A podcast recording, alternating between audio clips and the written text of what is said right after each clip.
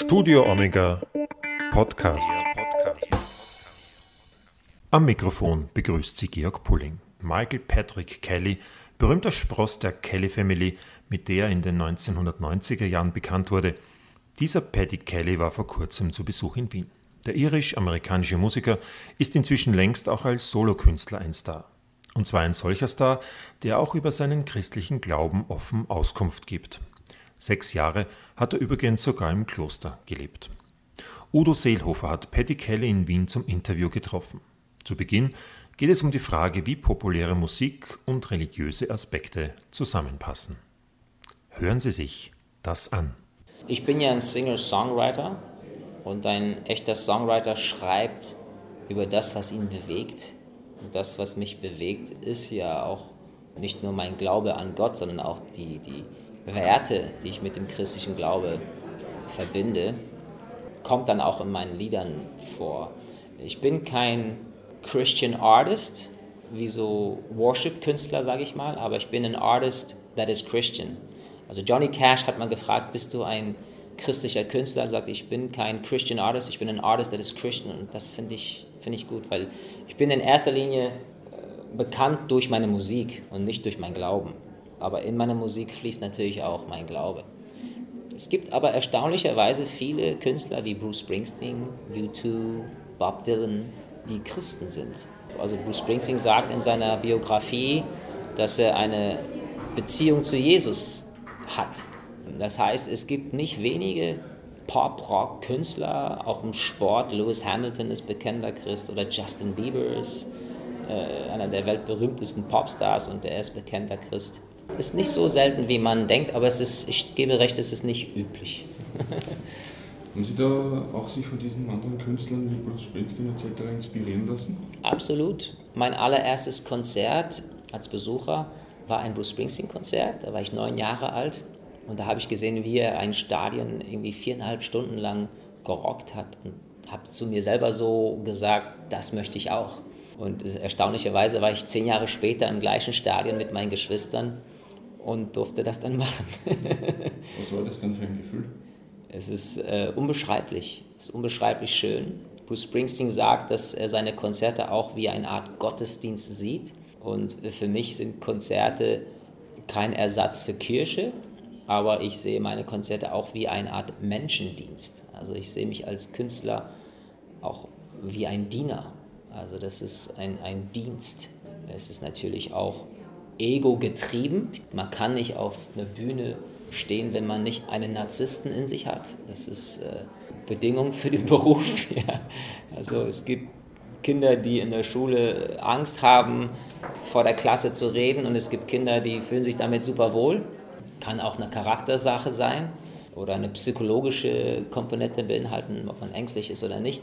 Aber ich glaube auch, dass ein bisschen gesunder Narzissmus nötig ist, um, um öffentlich auftreten zu können. Wie übertragen sich denn Ihre Botschaften bei den Konzerten dann auf die Menschen, die zuhören? Merken Sie da auch eine Verbindung? Auf jeden Fall. Also ich kriege viele Feedbacks, wo man merkt, okay, meine Musik wird nicht nur als Unterhaltung wahrgenommen, sondern das ist wirklich für manche Leute der Soundtrack bestimmter Ereignisse oder Phasen ihres Lebens. Das kann jetzt eine Frau sein, die mir gesagt hat, dass sie zu diesem Song Shake Away, sie hat dieses Lied auf Dauerschleife eine ganze Nacht durchgehört und hat dann beschlossen, mit ihrer Vergangenheit abzuschließen. Oder letztens hat ein 18-jähriger Junge zu mir gesagt, dass er sich gerade äh, in einer Krise befand, weil seine Eltern sich scheiden und dann ist er in der Psychiatrie gelandet, weil er suizidgefährdet war. Und dieser Song ID, Who am I, Who are you, Who are we, das hat ihn zum Nachdenken gebracht und er hat mir gesagt, danke für diesen Song, das hat mir viel mehr gebracht als meine Psychiater, die mich betreut haben, weil es hat mich geholfen zu fragen, wer bin ich? Nicht, was sagt Mama, was sagt Papa, die sich ja sozusagen am Scheiden und am Streiten waren und er in der Mitte, sondern wer bin ich? Was will ich? Und das ist für mich dann in dem Moment als Künstler, wow, dann denke ich so, okay, meine Musik ist mehr als nur Entertainment. Also nicht für alle, aber für, für manche. Diese Fragen, wer bin ich, wo gehe ich hin, woher komme ich, sind ja genau die Fragen, die sich eben in, die zentralen Fragen in der Religion. Ja. Haben Sie da schon eine Antwort drauf gefunden? Ich bin Mensch, ich bin ein Mann, beruflich bin ich Künstler, als Bürger bin ich irisch-amerikanisch, zwei Staatsbürgerschaften. Was Religion betrifft, bin ich Christ. Aber meine tiefste Identität ist zu wissen, dass ich ein Kind Gottes bin. Ich glaube, dass bis man Gott als seinen Vater entdeckt, ist man vielleicht wie so ein Waisenkind, der nicht weiß, wo er eigentlich herkommt. Sie waren ja von 2004 bis 2010 im Orden. Wie gesagt, dann habe ich damals in der Sendung bei Gregor Meyer ah, ja, gesehen, war sehr interessant und spannend. Ach, und was genau waren denn noch die Gründe für den Ordenseintritt? Das ist eine Entscheidung, die über drei, vier Jahre gewachsen ist. Ich hatte mit Anfang 20 schon ein sehr bewegtes Leben erfahren können und, und lebte in einem großen Schloss und äh, hatte Konzerte in Stadien gegeben. Und das heißt, die Symbole für Glück, ne? Fortune und Fame, also Ruhm und Geld, und hatte ich mit jungen Jahren schon erfahren können und hatte Sehnsucht nach mehr. Und dieses Mehr konnte ich mit nichts stillen, was ich kaufen konnte. Also habe einfach so eine innere Leere gespürt und eine Sehnsucht nach mehr.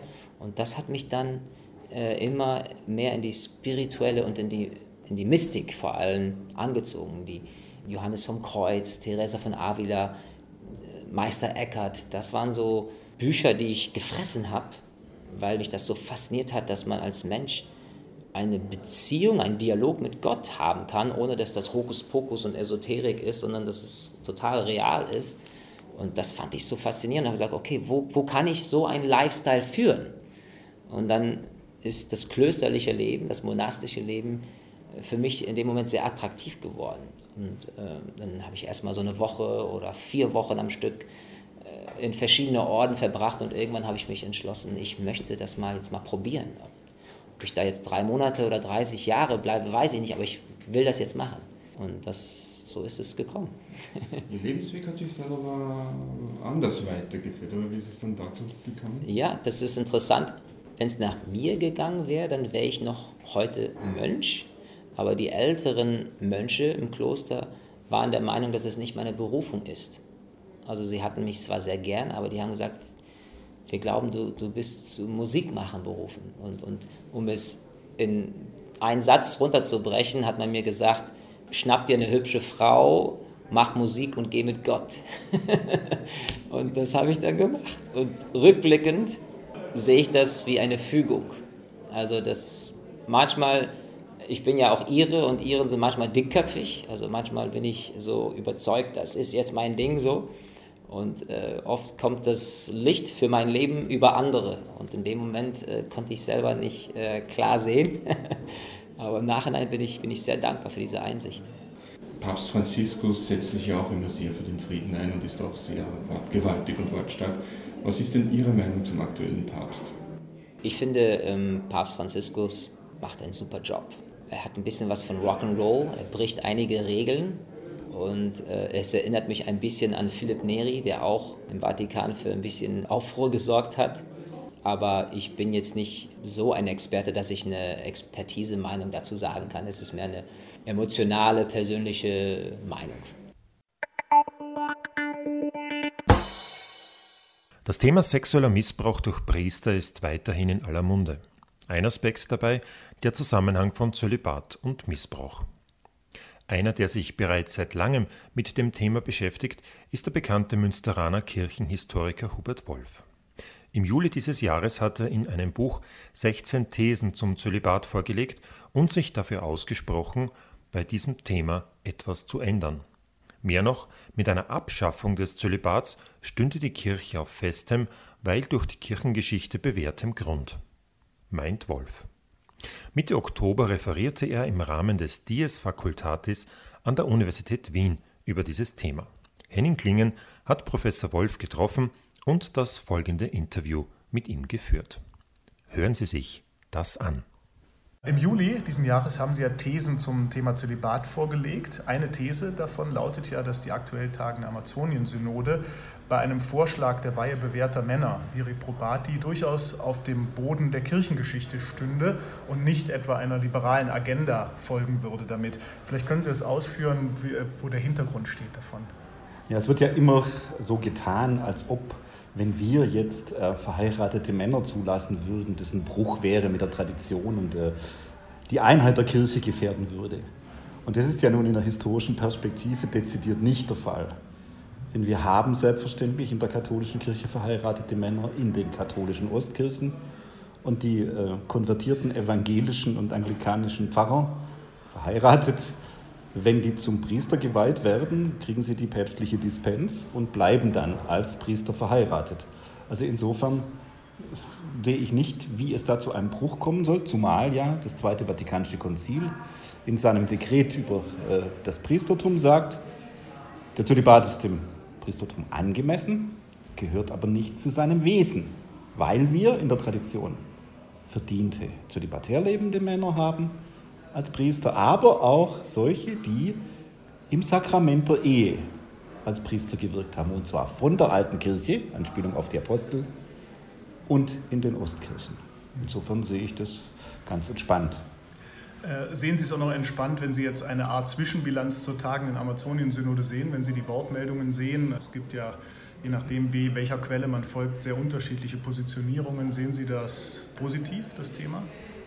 Ja, immerhin darf man wieder über den Zölibat sprechen, nachdem er äh, als Krone in der katholischen Kirche ein Tabu war. Es darf darüber gesprochen werden. Der Papst selber hat es auf die Agenda gesetzt, weil die ähm, seelsorgerliche Situation so katastrophal ist. Und wenn wir die Geschichte angucken, ist die Entscheidung der Verbindung von Weiheamt und Zölibat, ja und nein, immer eine Geschichte der Güterabwägungen. Jetzt, jetzt schauen wir mal auf die Amazonas-Synode. Warum kommt sie zustande? Weil es eine katastrophale seelsorgerliche Situation gibt und weil das, was das Konzil richtig Quelle und Höhepunkt kirchlichen Lebens nennt, nämlich die Eucharistie, kaum mehr gefeiert wird, ist eigentlich in Vergessenheit geraten, weil nicht, in, nicht mal in jeder Gemeinde jedes Jahr einmal Eucharistie gefeiert wird. Und wenn nicht zwischen dem Gebot Jesu, dem klaren Gebot Jesu, tu dies, so oft ihr es tun könnt, zu meinem Gedächtnis, und einem Kirchengesetz, das nicht zum Wesen des Priestertums gehört, entscheiden müsste, wüsste ich, wie ich entscheide. Und diejenigen, die sich jetzt für den exklusiven Zölibat weiterentscheiden, müssen sich fragen, warum sie den Menschen Eucharistie vorenthalten. Beim Thema ähm, Eucharistieempfang für wiederverheiratete Geschiedene ist äh, Papst Franziskus ja einen fast salomonischen Weg gegangen. Er hat in einer Fußnote sozusagen eine Option geöffnet. Das heißt, eine klare Regelung, eine ganz klare Regelung auf Weltkirchenebene gibt es in dem Sinne zu dem Thema ja nicht. Sehen Sie das auch beim Thema Zölibat so, dass es eine ortskirchliche Regelung geben könnte? Also natürlich, zunächst geht es um eine ortskirchliche Regelung. Ich meine, wenn ich das ernst nehme, was der Papst immer wieder erneuert, dass es nämlich um äh, Subsidiarität geht. Die Ortskirchen von äh, Brasilien haben gesagt, wir haben ein Problem. Deshalb reden wir jetzt darüber. Und wir stehen, wenn wir dort verheiratete Männer zulassen, auf dem Boden der Tradition. Ob er das jetzt so macht, dass er den Bischöfen die Kompetenz gibt und sagt, bei euch ist das, wenn ihr das wollt, generell möglich. Also beide Formen. Es geht nicht um die Abschaffung, sondern beide Formen. Oder ob er es über die Dispens löst, ähm, ist beides möglich. Mein Modell wäre eher, den Bischöfen die Verantwortung zu geben und zu sagen, ihr müsst entscheiden, wie ist die Situation bei euch? Und ihr müsst eine Güterabwägung machen. Und bei der Güterabwägung müsst ihr überlegen, ob man dem Zölibat dem Priestertum oder das Priestertum dem Zölibat opfert. Nun äh, machen Sie ja auch darauf aufmerksam, dass es einen Zusammenhang gibt zwischen Zölibatspflicht und dem gesamten Komplex Missbrauch. Bis vor kurzem hatte man den Eindruck, dass mit dem, beim Thema Missbrauch der Umgang sehr vorsichtig war mit dem Thema Zölibat, dass man das immer abgewiesen hat und gesagt hat, das hat damit nichts zu tun. Das sind Einzelfälle oder sowas. Was hat jetzt zu dieser Kehrtwende in der Interpretation beigetragen? Also bei mir gibt es die Kehrtwende nicht, sondern ich sehe das schon lange so, weil ich ja schon seit ähm, bald 20 Jahren die Quellen der Inquisition äh, in Rom studiere. Und ich meine, äh, die sind im Grunde voll von Vorwürfen. Die heißen dann eben nicht Missbrauch, die heißen dann vielleicht Unzucht oder die heißen Il Pessimum oder die heißen Sodomie. Aber sie beinhalten das Ganze äh, immer. Aber jetzt ist natürlich so, jetzt haben wir eine Studie, die die Bischofskonferenz in Deutschland in Auftrag gegeben hat die natürlich noch viel zurückhaltender ist als die Royal Commission in, in Australien. Aber die eigene Studie der Bischofskonferenz sagt, ja, Zölibat ist natürlich nicht die Ursache des Missbrauchs. Aber es ist ein Risikofaktor, weil es Menschen anzieht, wahrscheinlich verstärkt anzieht, die an sexuellen Prädispositionsstörungen leiden. Und wenn ich das lese, was da in der Studie steht, ich bin ja Historiker und kein Psychologe, dann finde ich das, was die deutschsprachigen ähm, Moraltheologen 2010 formuliert haben, durch die Studie bestätigt. Es ist ein Risikofaktor. Und ehrlich gesagt, wenn es ein Risikofaktor ist, dann muss man den minimieren. Benedikt XVI., Josef Ratzinger, hat ja im April diesen Jahres einen Text vorgelegt, wo er tatsächlich das Thema Missbrauch in, in Kontakt bringt mit der 68er äh, sexuellen Revolution. Ich nehme an, das ist eine Argumentation, der Sie nicht wirklich folgen können. Ich würde mal sagen, 68 und Missbrauch hat was miteinander zu tun und hat nichts miteinander zu tun. Es hat nichts miteinander zu tun, wenn man sagt, es sei eine Erfindung von 68. Dieser Umbruch und diese ähm, sexuelle Libertinage habe erst dazu geführt, dass äh, priesterlicher sexueller Missbrauch äh, stattfindet. Das Gegenteil ist ja richtig. Er hätte ja nur in die Akten seiner äh, Kongregation, die er ja über äh, ein Vierteljahrhundert äh, geleitet hat, reingucken müssen. Wie gesagt, die Inquisitionsakten sind voll von Sodomie. Sie sind voll von Il Pessimo. Und Il Pessimo heißt immer zweierlei. Also das, das schlimmste, denkbarste Verbrechen. Das ist entweder Homosexualität oder, oder Pädiasterie. Die beiden Sachen sind damit gemeint. Also es gibt Seiten quellenmäßig packbar seit dem 16. Äh, Jahrhundert. Aber was 68 in der Tat sich ändert, ist, dass das katholische geschlossene Milieu zusammenbricht. Und dass jetzt diejenigen, die sexuell missbraucht worden sind, plötzlich darüber reden können. Denn alle Gerichtsprozesse, die wir haben aus den 20er Jahren zum Beispiel, da sagen, da steht in den Akten, ja, ja, der Pfarrer hat zwar 30 Kinder missbraucht in dem Dorf, aber die Eltern haben den Kindern nicht geglaubt. Weil der Pfarrer natürlich recht hat und nicht Kinder. In dem Moment, wo aber nach 68 es eine kritische Öffentlichkeit gibt, in dem Moment kommt in der Tat das Ganze ans Tageslicht. Insofern spielt 68 schon eine Rolle, allerdings nicht so, wie Josef Ratzinger das wahrscheinlich meint. Sie bleiben auch am Schluss Ihres Manuskriptes äh, mit einer offenen Frage entlassen Sie das Publikum, ob die Kirche es schafft, den Reformansatz zu folgen oder die, eine Reform ihrer selbst voranzutreiben oder ob sie wieder in Muster der Selbstverteidigung zurückfällt.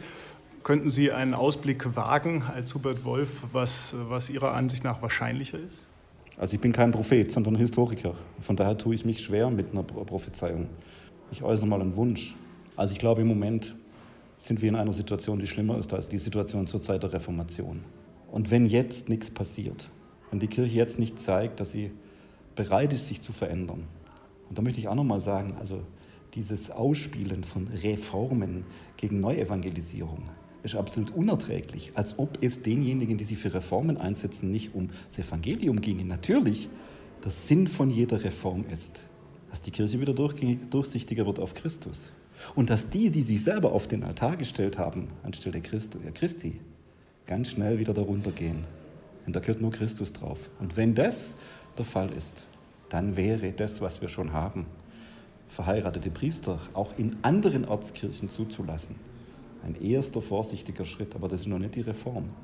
Denn das System muss sich reformieren. Da gehören ganz andere Rollen von Frauen dazu.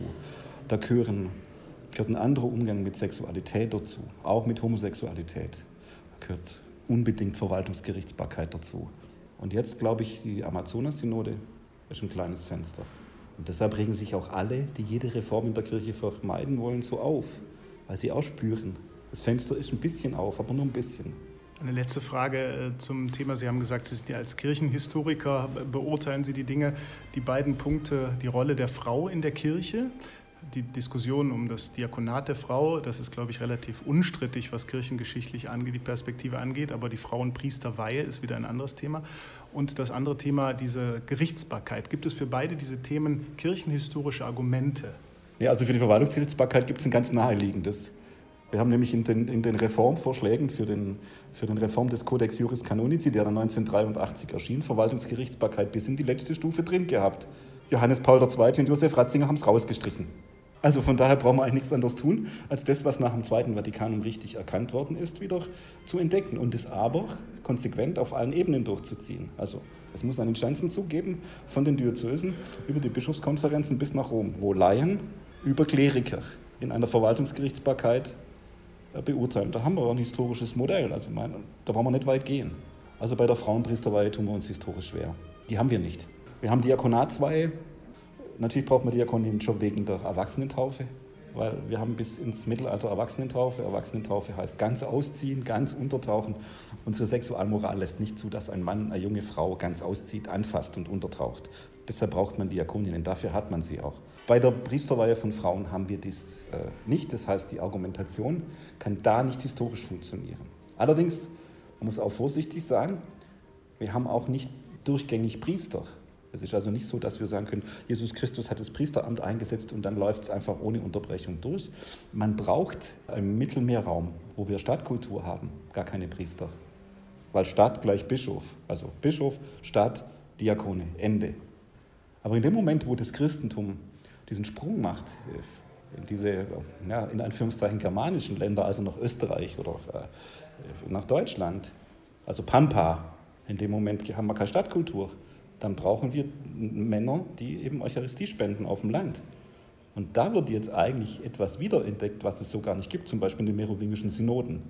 Und von daher äh, hat Norbert Brox recht, also ein Altkirchenhistoriker, der sagt, naja, das Priestertum ist die schwächste äh, Geschichte historisch in den ersten vier, fünf Jahrhunderten, weil man es nicht braucht.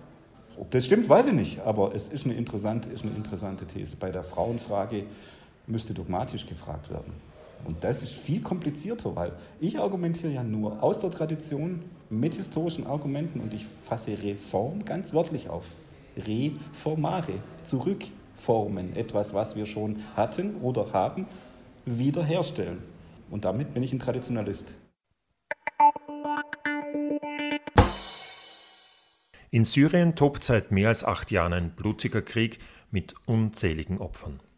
Das Linzer Hilfswerk Initiative Christlicher Orient, kurz ICO, ist eine der wenigen Organisationen, die im Land direkt Hilfe für die notleidende Bevölkerung leisten kann.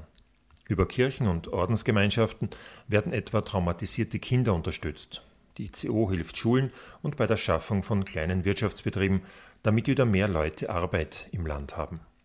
ICO-Obmann Slavomir Dadas hat dieser Tage Syrien besucht und mir im Anschluss aus erster Hand über die Lage vor Ort berichtet. Hören Sie sich das an.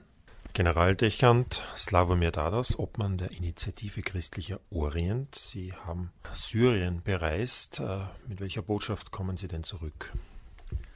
Ja, ich komme mit der Botschaft zurück, dass die Menschen noch immer Hilfe brauchen.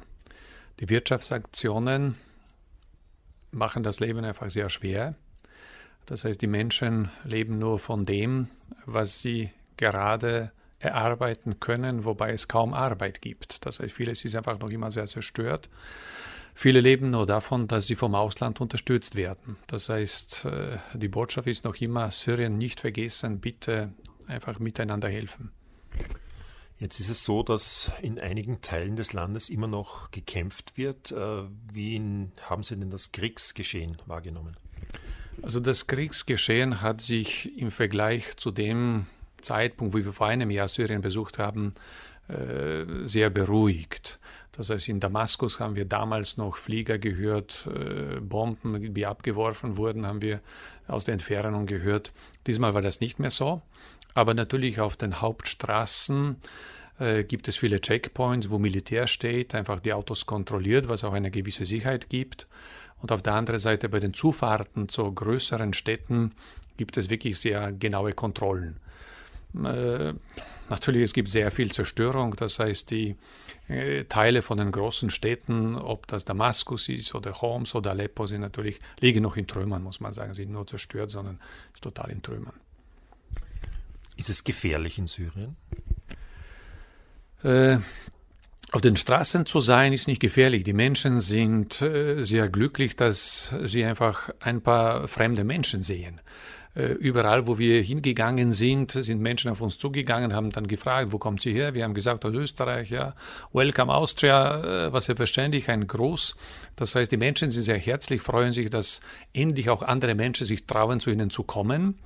Und in diese Gebiete, wo es noch äh, Kriegskämpfe dann gibt, dort kommt man sowieso nicht hin. Das heißt, die sind total abgeregelt.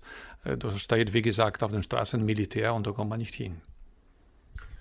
Ihr Besuch galt ja vor allem auch der christlichen Minderheit im Land. Äh, wie ist denn deren Situation? Die Situation der Christen hat sich noch einmal verschlechtert. Das heißt, sehr viele sind ausgewandert. Äh, die Auswanderung betrifft vor allem natürlich äh, jüngere Familien, die gewusst haben, wir brauchen noch Zukunft für uns oder für unsere Kinder, was aber bedeutet, dass ihre Eltern und Großeltern ganz alleine im Lande geblieben sind. In einem Land, wo alles eigentlich in, in der Sippe gemacht wird, in der Familie gemacht wird, ist das eine Katastrophe. Das heißt also, äh, das Geld alleine, was aus Europa, aus Amerika geschickt wird, reicht natürlich nicht immer äh, für die älteren Menschen, um das ganze Leben zu bestreiten. Darum machen auch viele kirchliche Organisationen, auch die Diözesen versuchen auch Altenheime zu bauen, was vor ein paar Jahren noch undenkbar war in Syrien. Ähm, das ist die Situation der Christen jetzt vor Ort. Weiß man überhaupt noch, wie viele Christen es im Land gibt? Das weiß man eigentlich nicht. Man weiß auch nicht, wie viele Menschen im Land leben. Es gibt wahnsinnig viel Bewegung. Man weiß, dass es viele im Ausland gibt, im benachbarten Ausland, so wie im Libanon oder Jordanien, äh, in der Türkei natürlich. Aber genaue Zahlen kann man überhaupt nicht sagen. Aber jeder sagt, dass also mindestens so, so Richtung die Hälfte, einige sagen mehr, manchmal die anderen weniger ausgewandert ist oder überhaupt nicht da ist. Sie sind ja auch mit dem syrisch-orthodoxen Patriarchen einerseits und andererseits auch einigen weiteren Bischöfen zusammengetroffen. Äh, weniger vom Inhalt als mehr von der Atmosphäre her gefragt. Äh, herrscht die allgemeine Depression oder gibt es doch noch Hoffnung auch bei den Kirchenführern? Wie, wie haben Sie das wahrgenommen? Also es gibt schon eine Aufbruchsstimmung, das haben wir auch hm, in Aleppo besonders erlebt, was mir gefallen hat, einfach am Abend, wo der Bischof Audo äh, ein Jesuit einfach seinen Hof äh, für die Menschen, für die Christen einfach öffnet, damit sie sich jeden Abend treffen können. Äh, die Menschen kommen zusammen, sitzen, trinken eine Limonade und es ist ein, eine Zusammenkunft von allen möglichen Konfessionen einfach da. Auch der Patriarch oder auch andere Bischöfe äh, sehen schon in die Zukunft. Das heißt also, sie sagen, sie wollen einfach an die Zukunft denken. Sie wollen auch versuchen, den Menschen Möglichkeiten zu schaffen, dass sie zurückkommen. Das heißt, dass sie kleine einfach Arbeiten bekommen, äh, dass sie wieder Häuser renovieren können. Also in den Kirchen ist schon sehr viel Aufbruchsstimmung da, aber auch natürlich immer wieder äh, kommt immer dieses Aber, woher nehmen wir das Geld? Aber du müssten vorher die Sanktionen natürlich wieder abgeschafft werden, aber du müsste das Ausland sich hier einmischen und uns helfen. Mit diesem Aber äh, leben sie und das haben wir sehr deutlich erlebt auch. Jetzt ist es ja so, dass man vor allem im Westen den Christen vor Ort ja auch vorwirft, dass sie äh, sich zu sehr an die Regierung Assad binden. Äh, Präsident Assad hat ja im Westen alles andere als ein gutes Image. Äh, wie, wie erlebt man das im Land selbst?